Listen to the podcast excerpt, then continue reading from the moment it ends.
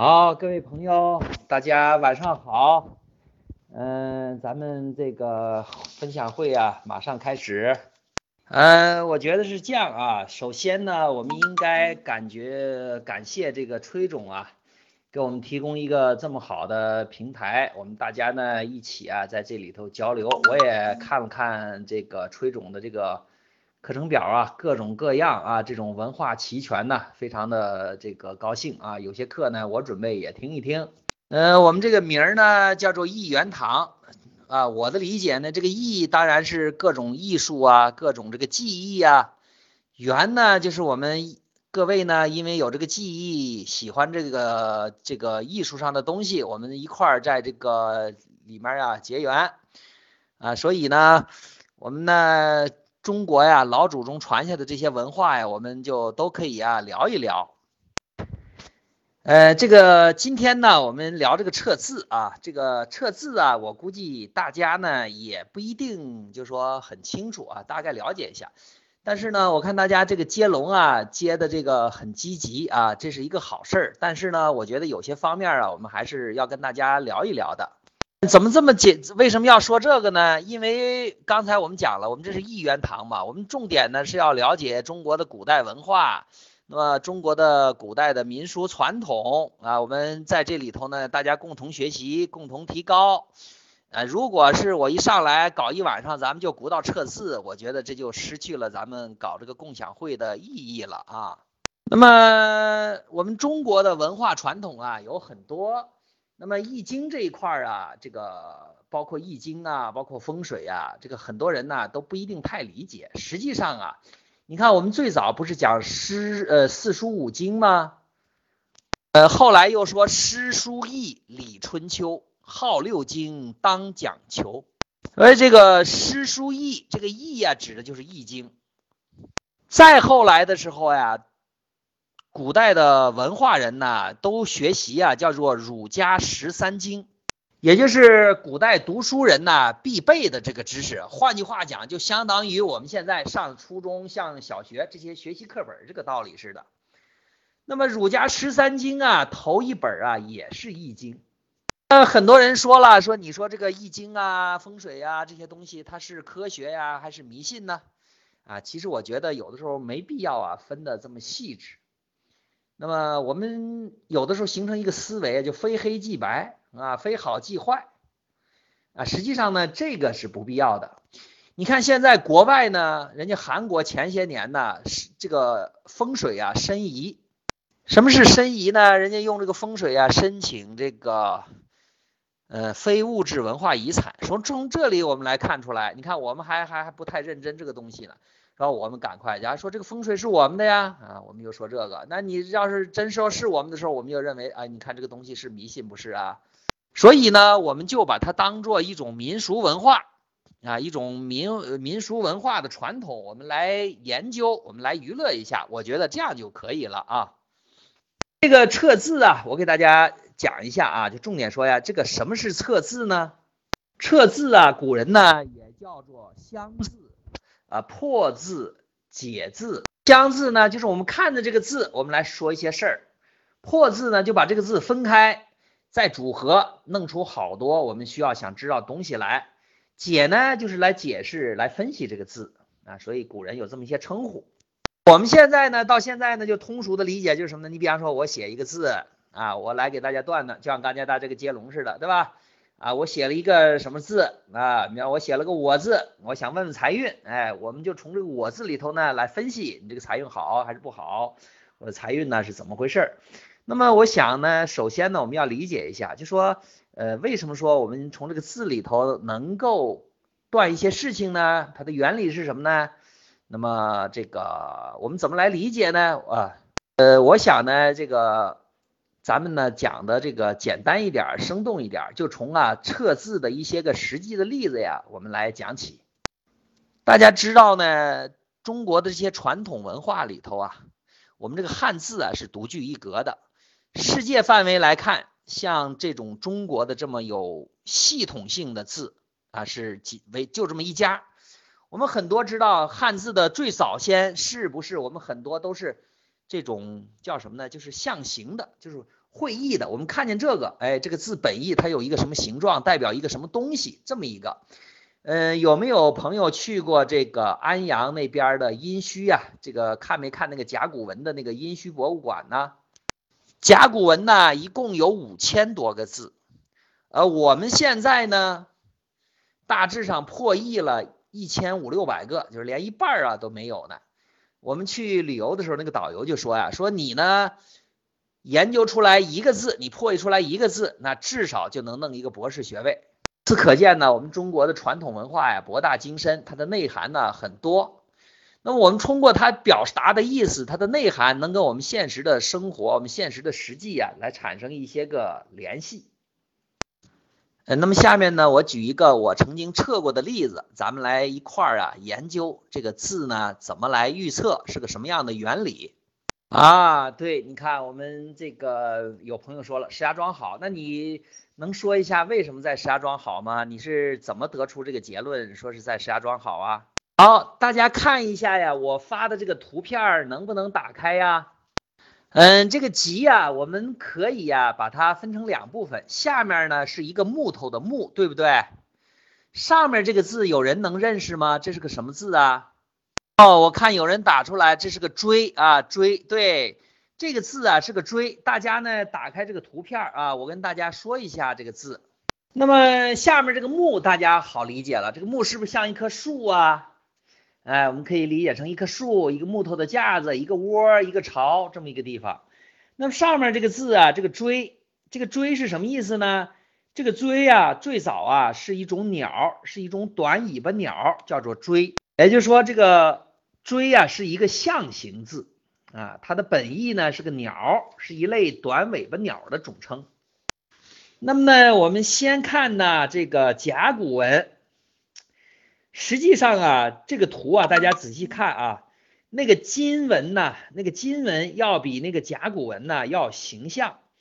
那个金文是不是特别像一个鸟啊？上面是鸟的脑袋，圆圆的，前面伸出来的是那个鸟的嘴呀。后边的鸟的翅膀、羽毛，然后下面那个脚站着的这个鸟的像，甲骨文金文啊，在这个甲骨文金文这些早期的象形文字里，还保留着呀我们这个字的这个意思、本意的这个写法。所以我们了解了这个以后，那么我们来理解这个字。嗯，大家想一下啊，大家想一下，一个短尾巴的鸟落在树上。那你说落在树上表示什么意思啊？所以从这个象里啊，我们就可以啊得出几条结论啊，大家听一下是不是这么个意思？第一个，这个鸟啊栖息在树枝上，这个鸟啊落在这个树枝上，它不动换，所以这个时候呢，它不适合远行，哎，适合呢守夜在家。所以首先我们得出一个结论，就说它呢还是适合呀。在石家庄待着不适合出门发展，那么我们是不是还可以接着推论呢？你说这个锥呀，这个短尾巴的鸟啊，它也不是什么凶兽猛禽吧？你说也不是鹰，也不是秃鹫，是吧？所以呢，这个短尾巴鸟是小鸟，所以换句话讲就是，呃，普通的鸟。那你说如果用这个鸟落在树上来看，说这个一生啊，它也不是什么很伟大、很辉煌的一生，也就是说。这一生的情况，我们也能够断定下来。经常讲啊，说鸟栖于木，什么倦鸟归林，就说明一个什么问题呢？就说这个人是不是在外面，实际上在外面飘荡过，或者是在外面闯荡过？这个现在倦鸟归林很累呀。哎，那我们就按照这个思路断，哎，结果还是挺正确的。所以大家明白啊，我们这个测字啊，你看古代的文化人呢，特别喜欢弄这个测字。原因呢就在这里，就这个撤字啊，你看我们了解的很多人，大家知道王安石吧？呃，知道司马光吧？哎，这些人对这个都水平非常的高。嗯，我这么讲，各位能听明白吗？能听明白，大家打一个一啊。好，我们各位能看明白啊，能看明白，我们接着讲啊，我们讲。我们再从第二个例子来讲啊，也是看象形字的啊。第二个例子我们来讲，也是呢我断测过的一个例子，大家领会一下啊。我们来分析，是呢有个包字，啊，这个包字问的什么内容呢？说结了婚了，有几年了，一直没有孩子，说能不能要上孩子呢？问这个事儿。好，我们大家谁有兴趣可以随随时说两句，没事儿咱们就一块儿聊一聊。呃，谁有想法谁就说一说。嗯，最好呢带上理由。你比方说，我认为可以，为什么？为什么？我认为不可以，为什么？为什么？啊，说不行，里面是空的哈。呃，谁还有见解呀？可以说一下。那么大家积极发言啊。呃，我待的这个群呢，我发现呢，我们这个群里头啊，喜欢文化呀，喜欢这个艺术啊，呃，喜欢这些文玩啊这些东西的人呢，就是文雅的人呢，特别多。有喜欢弹琴的，各方面的啊。好，那么我再给大家发一个图片呢。好，我们大家看一下呀，这个甲骨文、金文还有小篆啊，那么这三个呀字，这三个字啊，都很明显的说明了这个包的意思。这个包啊，它呢，这个汉字的起源呢，这个包啊是一个象形字。这个甲骨文的这个包呢，你看它画了一个菱形。菱形的里面是不是有一个蜷缩的人的意思呀？哎，说这个包啊，就像女同志的子宫，哎，里面有一个蜷缩着的这个婴儿。你看脑袋在上面，手脚这么弯曲着。那我们再到了这个金文呢，我们看也是一个圆，圆的里边呢，圆的里边呢是一个小人儿，对不对？也是一个小人儿啊。那么。小篆呢？我们看是不是也像一个这个包公啊？下面像不像一个传说的小孩儿，脑袋在下呀？啊，多像啊，对不对？哎，所以这个，也就是说这个包啊，以后就发展成包的初文了。大家看那个包啊，那个包啊，古人讲叫包公啊，注意就是带着那个。我们认为是月字旁的那个包啊，这个包加上个月，那个包，古人讲啊叫包公啊，这个包公不是那个黑脸儿，这个包公啊就是我们现在说的子宫。再一个呢，这个包包括我们都认识的字心啊，这个心不算了，肝脾肺肾这几个字。嗯，各位朋友，谁能说一下刚才那个包公的包加上这个肝脾肺肾？他们的偏啊不这个肾不用了啊，肾也可以用在下边呢。他们的偏旁都是什么呀？呃，我们很多人认为是不是月字旁啊？实际上不对啊。古代啊，这个叫肉字旁，那个不是月，是肉啊，都代表是肉的，明白了吧？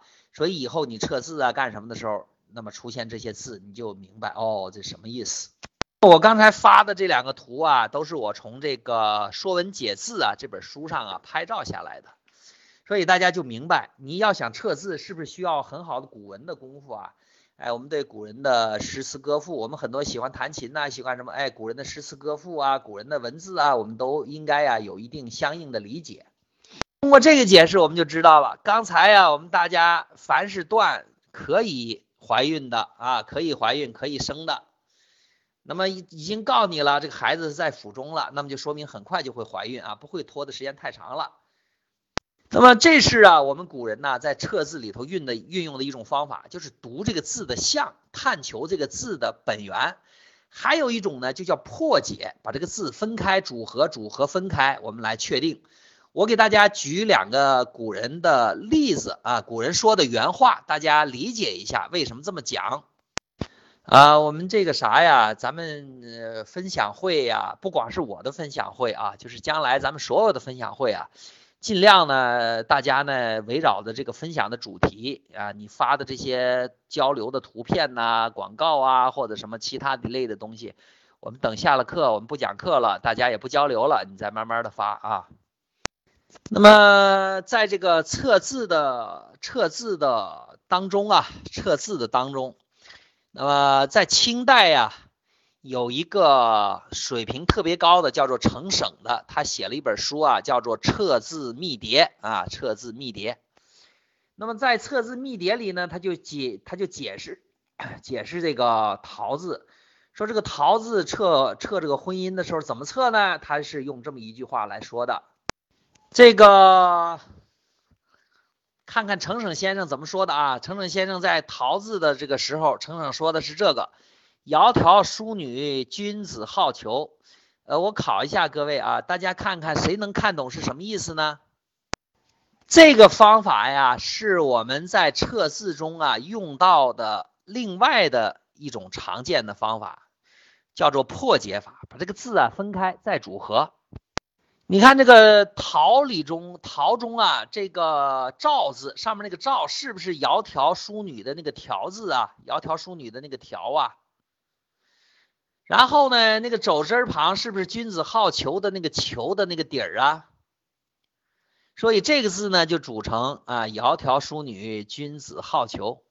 当然了，我们这个说这个字啊，也不一定啊，就说所有的说个桃，我们都这么断都是行，不一定。我们要根据当时的具体的环境，因为测字啊，我们讲的简单，但是测起来很难的啊。你讲的时候环境啊，你问的时候周围的情况，你问的时候他写的字写成什么样子，这都是有区别的。你比方说，你问的时候夸。有人在那哭，那你这个你就啥也别说了，这个事儿肯定不行。啪，有东西掉了，这也不行。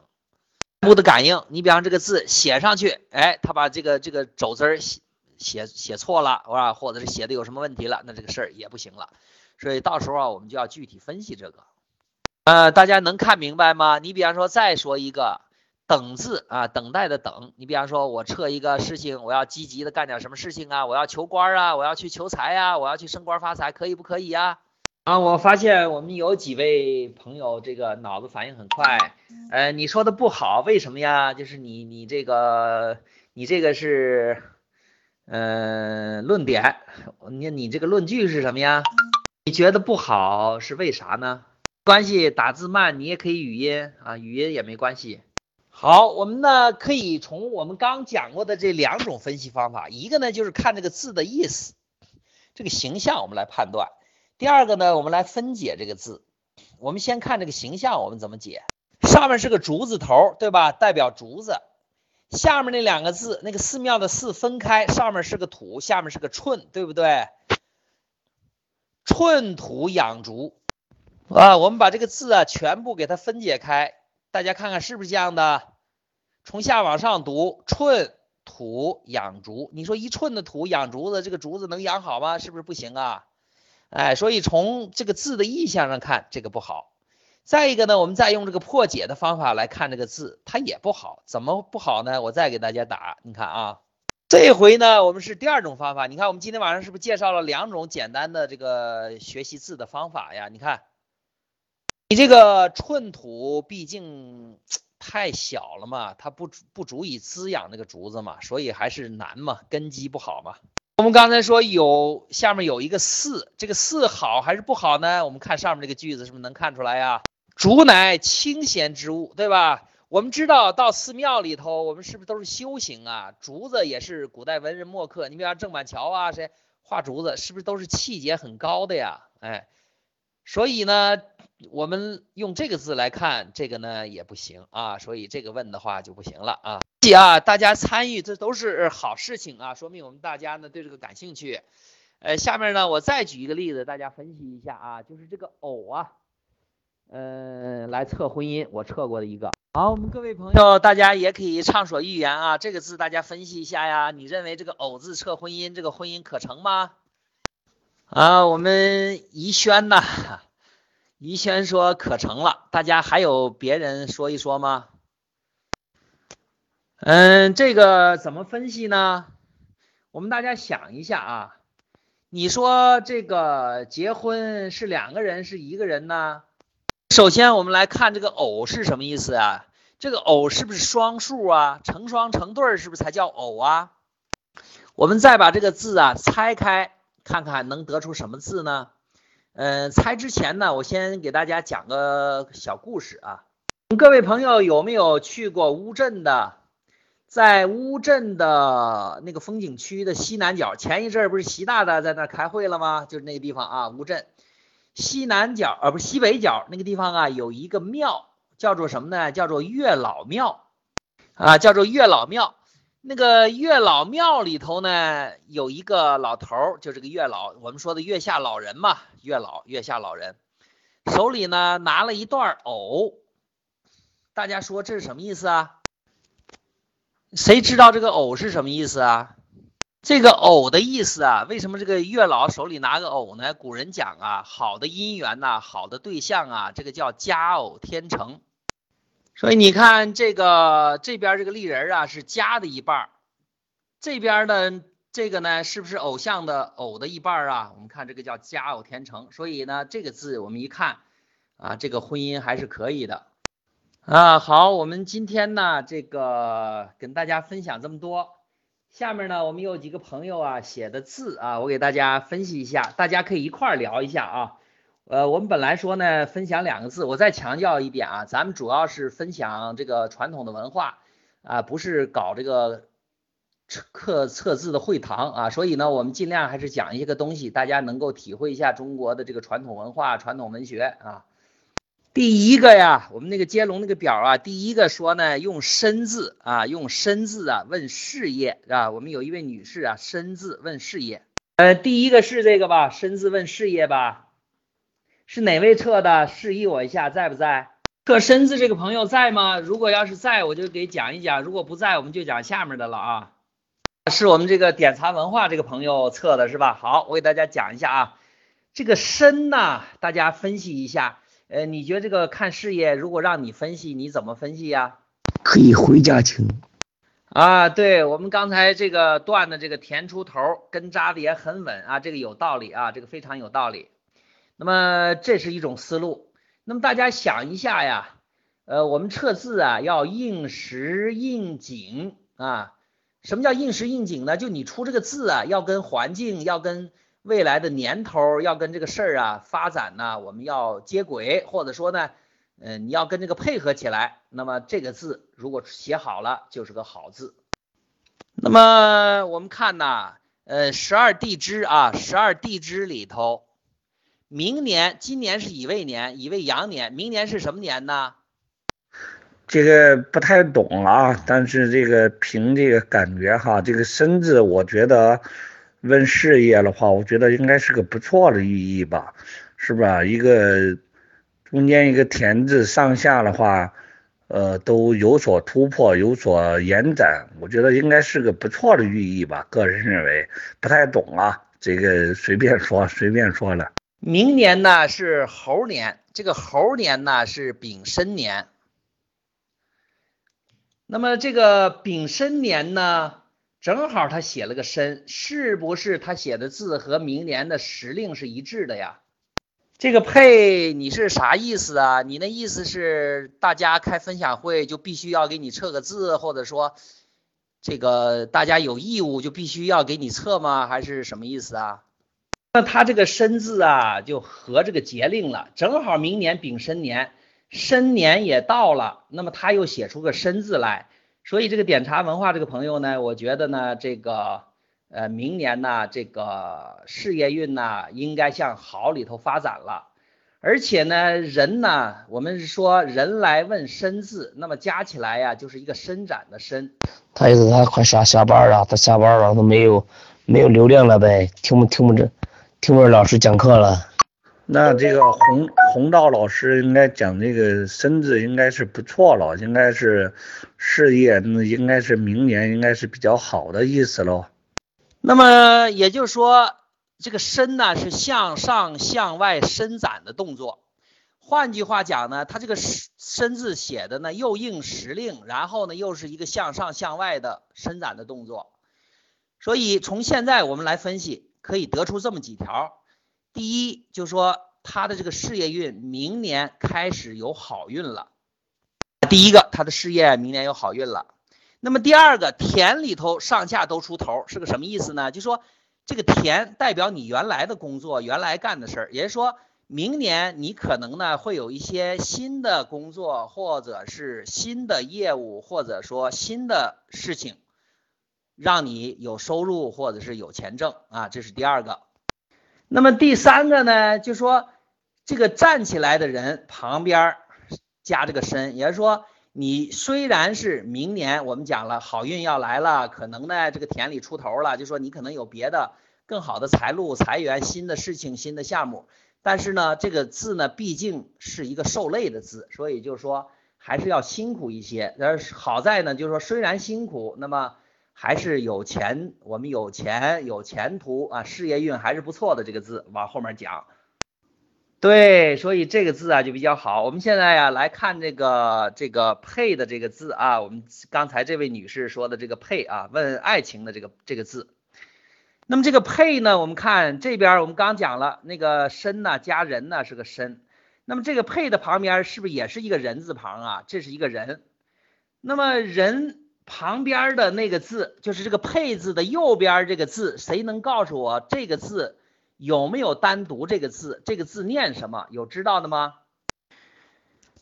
那么这边是一个单立人，左边啊这个字啊，左边是个单立人，右边啊，右边呢这个字啊也是一个字啊，很多人可能不太认识这个字，这个字啊念争啊争，这个征是个什么意思呢？你看上面那个头啊。那个框是不是像刮风的那个风的那个上面那个头啊？刮风的风上面那个头，底下呢是不是有一个尾巴呀？有一个东西在那飘着，一个尾巴。也就是说，这个配的右半部分这个字啊，念筝，它实际上就像我们放的那个古人叫纸鹞，我们现在就说风筝。所以这个配字啊，整个连起来就是什么呢？一个站着的人。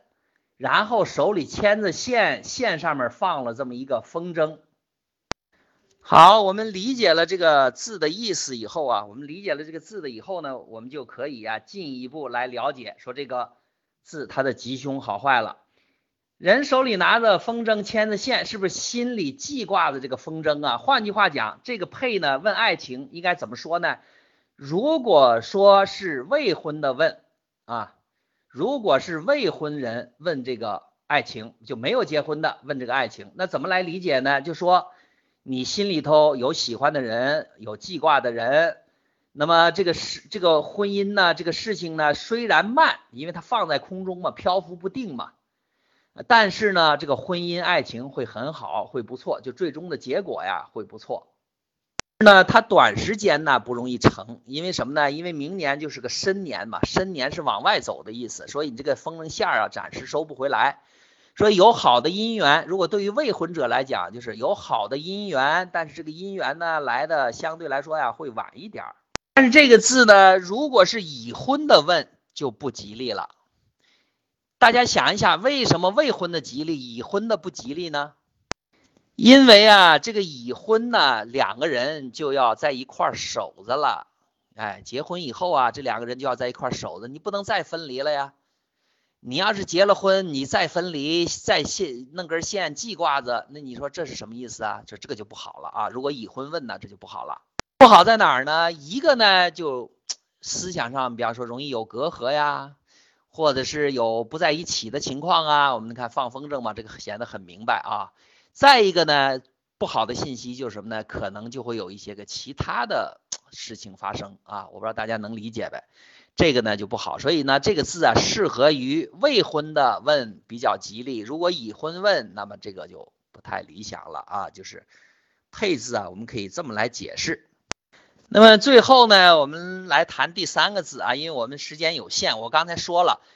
呃，咱们的共享会啊，主要是这个大家了解文化。如果我要是一晚上给大家测一个一个小时的字，因为我本身就是干职业的嘛，天天就是测这个呢。你要说干一晚上，我觉得咱们就达不到分享文化的目的了。最终呢，我的意思是，咱们大家呀，在古文化这个行业里头啊，都有收获。这个配这个朋友下班之前赶上了吧？啊，对我们这个这个。点茶文化呀，你说的对啊，因为什么呢？田呢出了头嘛，田是代表你原来的东西嘛，出了头就是有一些其他的东西嘛，就是我说的新事情啊、新项目啊。我觉得呢，至少啊要有一些靠谱的，能能够呢能够让你的事业运呢慢慢的改善啊。所以你这个字儿写的不错。第二个，这个配的这个朋友呢，如果是未婚的呢，那这个测婚测姻缘也是不错的啊。所以呢，我觉得这个事情啊，我们都互相那个啥。今天晚上啊，我讲到现在已经讲了两个小时了。我八点九点呢是在我们内部群里啊给大家讲八字的啊，我们八字啊正在讲婚姻呢啊，怎么看婚姻，怎么看桃花。我讲到九点也没歇，然后呢就来到这个群里，我们又来讨论这个啊，因为崔总说呀，我们这个群里大家都是喜欢传统文化的啊，陆陆续续呢还要讲一些别的，所以我觉得非常感兴趣啊。我们再说这个修字啊，这个修字是不是也是测事业呢？这个事业呀，古代这个修啊，它是同那个修还有一个修字啊。我们这个这个分析的这个是李毅分析的这个是有道理的啊，这个分析的非常好啊。赶上下班了，下班了啊。呃，修同修后面这个修啊，古代讲是什么呢？是一种肉干儿。这个肉干是干什么的呢？就是古代啊，学习的时候啊，这个学生呢送给老师的这个东西啊，学生啊献给老师的啊，那么当做礼金啊，我们现在讲就是学费吧。那么后来呢，因为它这个肉干啊裹成长条，一条一条的卷在一起，是个修长的样子嘛，所以就叫做修了啊，有这个形态。后来呢就。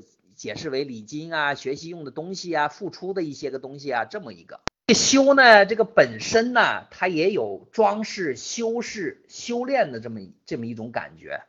换句话讲呢，就是说什么呢？说我们这个测修的这个朋友问事业呀，那么这个事业呢，还处于起步和爬坡，呃，起步和爬坡状态。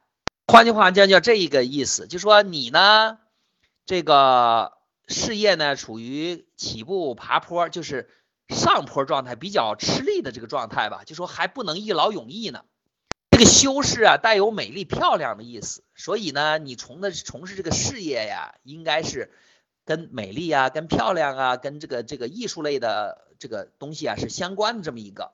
修呢有付出而学习的意思，换句话讲呢，你现在啊还要多付出啊，多学习别人的经验。多跟大家呢多参考啊，多这个啥，呃，这样的话呢，慢慢的呀，这个修字啊，我们修字来讲啊，它就是属于啊这么一个过程的状态啊。到了最后，那么这个修字啊，修字呢，你上了肉干嘛，那就有名师指点你嘛。换句话讲呢，你将来啊会有贵人相助啊，会有贵人相助。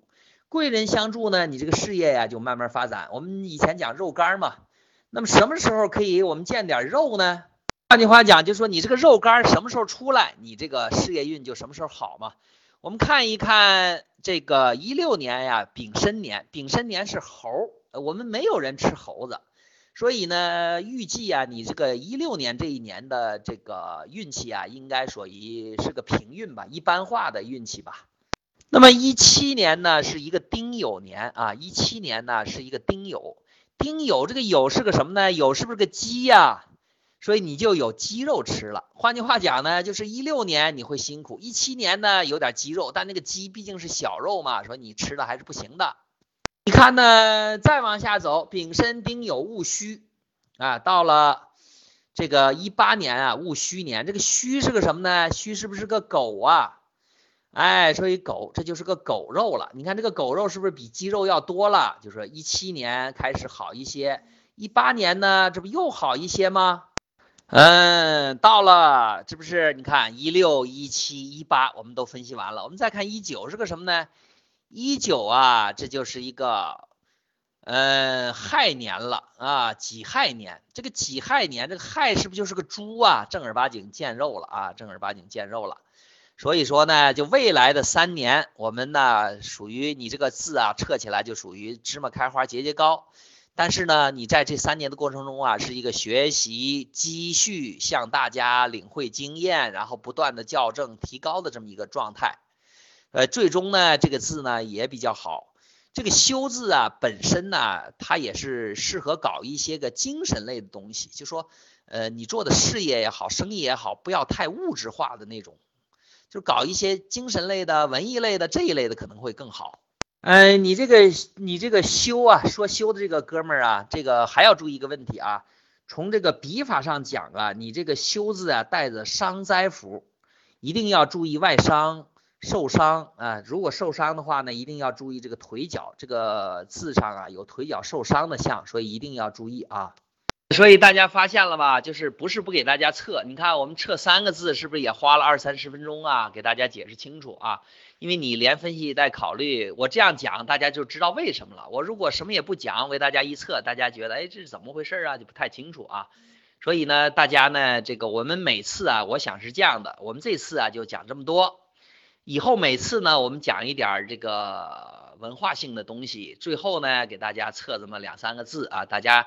测字啊，娱乐娱乐，也供大家呢参考吧。